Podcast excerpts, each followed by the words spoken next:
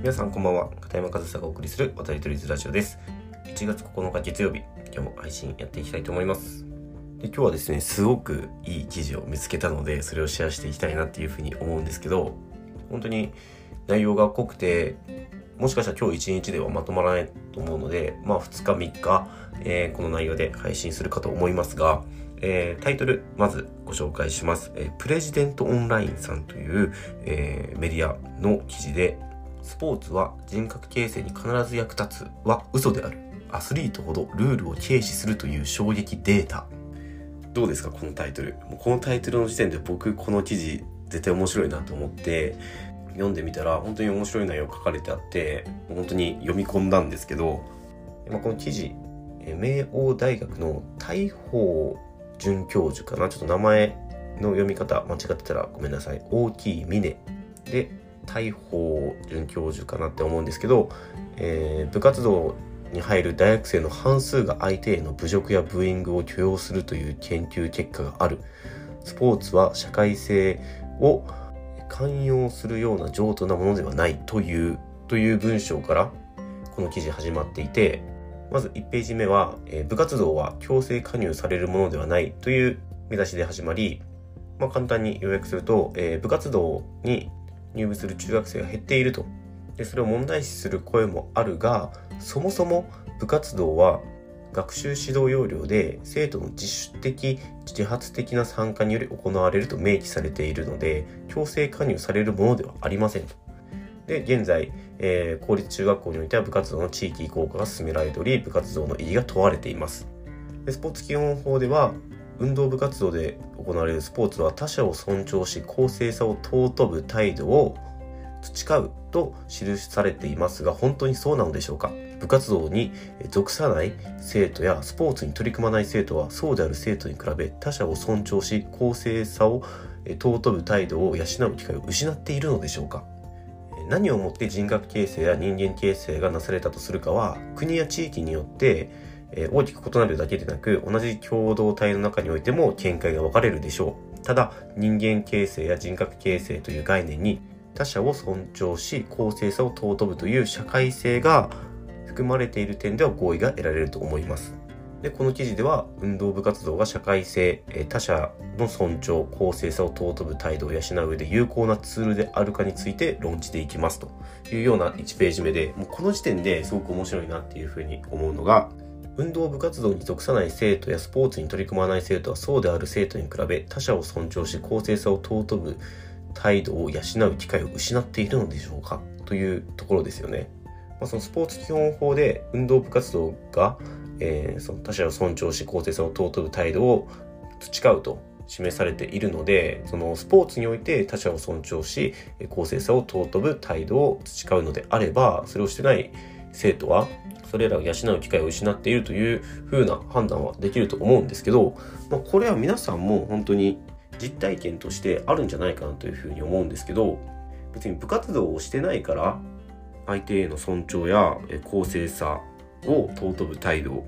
が養われないってことはないと思うんですよ。で、まあ、社会性の中の一部っていう風にね、今回仮定して話は進められてますけど、その社会性の部分で言ったら、これ僕の実体験でお話しすると、僕その高校とかもね、えー、野球部に入って野球だけをやってきました。で、えー、同級生で高校にもなると、あの、アルバイトをしている友人がいたんですよね。でも彼とはもう小学校からの中で小中高って一緒なんですけど、まあ、僕が野球をしている間に自分でアルバイトをしてお金を得て、さらにそのアルバイトの場では飲食店でアルバイトしてたんですけど、まあ、そのアルバイトのバイト先のそのコミュニティというのは、部活動のように分類が限られたその同じ、高校生だけで、まあ、プラス先生監督とかですね指導者だけで構成されているコミュニティではなくて、えー、年齢も性別もバラバラな人たちが一つのコミュニティで、まあ、アルバイト、まあ、仕事をするわけですよね。で、そういったことをしている同級生を真横で見ていると、もう完全にもうその時点僕がその時点で感じていたんですけど、社会性は絶対こいつの方があるなと。むしろ部活動で得られる社会性なんていうものは社会性ではなくて部活動の中でどう生きていくかっていうすごく小さなコミュニティでしか通用しないものじゃないですか。まあ、このラジオの中でもたびたび話しますけど、スポーツの現場や部活動の中でしかしない、したと、こんにちはとか、ザースとか、そういった挨拶だったり、過度な先輩後輩という名の序列だったり、完全なるトップダウンの指導者と生徒の関係性だったり、これを社会性と呼ぶには、あまりにも偏ってるというか、なんなら間違ってると思うんですよね。そんな部活動で3年間過ごして社会性を身につけるということよりも、アルバイトをして、その社会、本当に社会の一部の中で仕事だったりコミュニケーションをとっていく方が絶対、ね、社会性は身につくわけで、だから部活動で社会性を身につけるだったり、他者への尊重だったり公正さを身につけるっていうのも、先輩後輩とかいう序列ができてる時点で他者を尊重してなかったりするじゃないですか。でその監督の言うことを指導者の言うことが絶対というトップダウンの社会においてそれは監督指導者は生徒という他者を尊重してないということとイコールだと思うんですよね。だから本当に部活動で、え社会性を養うとか、え社会に役に立つ人間になるとか育てるとかそういうことを多くの方がおっしゃいますけど僕はそれは全く間違ってると思うしそれが社会性だと思っているのであればそれは大きな勘違いだと思います。けどその勘違いに気づいてない人が多いからまあ勘違いなんですけどちょっと記事の内容まだね冒頭だけで全然入ってないんですけど本当にこの部活動をやることが社会性につながるかどうかみたいな話っていうのは僕もすごく昔から疑問に思っていてそれこそ当時ね僕は部活動生として過ごしている時に横にいるアルバイトをしている、えー、同級生昔から知ってる子供の時から知ってる友人がすごく大人に見えたというか僕よりはるかに社会を知ってるなというふうに見えたんですよ。だからそういった視点で言うとやっぱり部活動っていうのは決して社会性を養えるところではないですし何のために部活動に入るかといったらその親とかね大人はねなんかその社会性とか人間性の形成とかそういうことを言いますけど本人たちがそういうつもりで入らないじゃないですか。本人たちは僕は野球がやりたくて野球部に入ってるわけでそこに社会性や人間性の形成のためにとか言われてね野球に集中できない先輩後輩との関係性だったり指導者との関係性だったりそういったものを持ち込まれると野球をしたくて入ったはずなのになんで先輩の面倒を見ないといけないんだとかでその先輩の面倒を見るとか指導者の言うことを聞くことが社会性なのであれば僕はそれは必要ないというかそんな社会で生きていくつもりはないというかそれが社会なのだとしても納得して生きていくことはできないんですよね。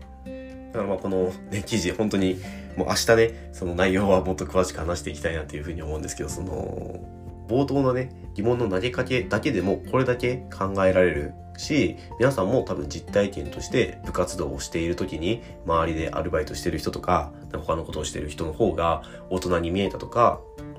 自分の知らない世界を知ってるんだっていうふうに感じたりだとか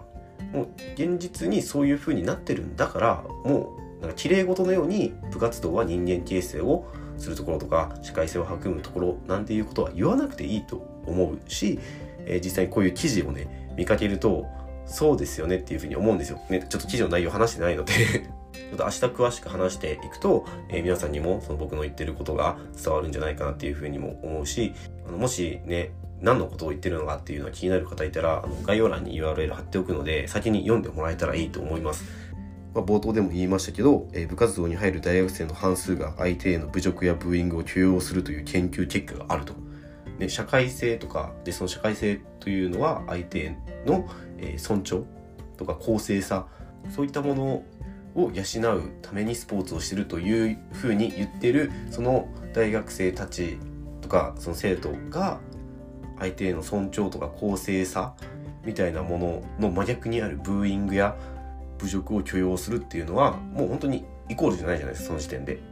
これはね本当にこれまで綺麗事として言われてきたことが実際は違うっていうのが実際に研究結果として出たりもしたっていうのはすごく僕は大きなことだと思いますしちゃんとね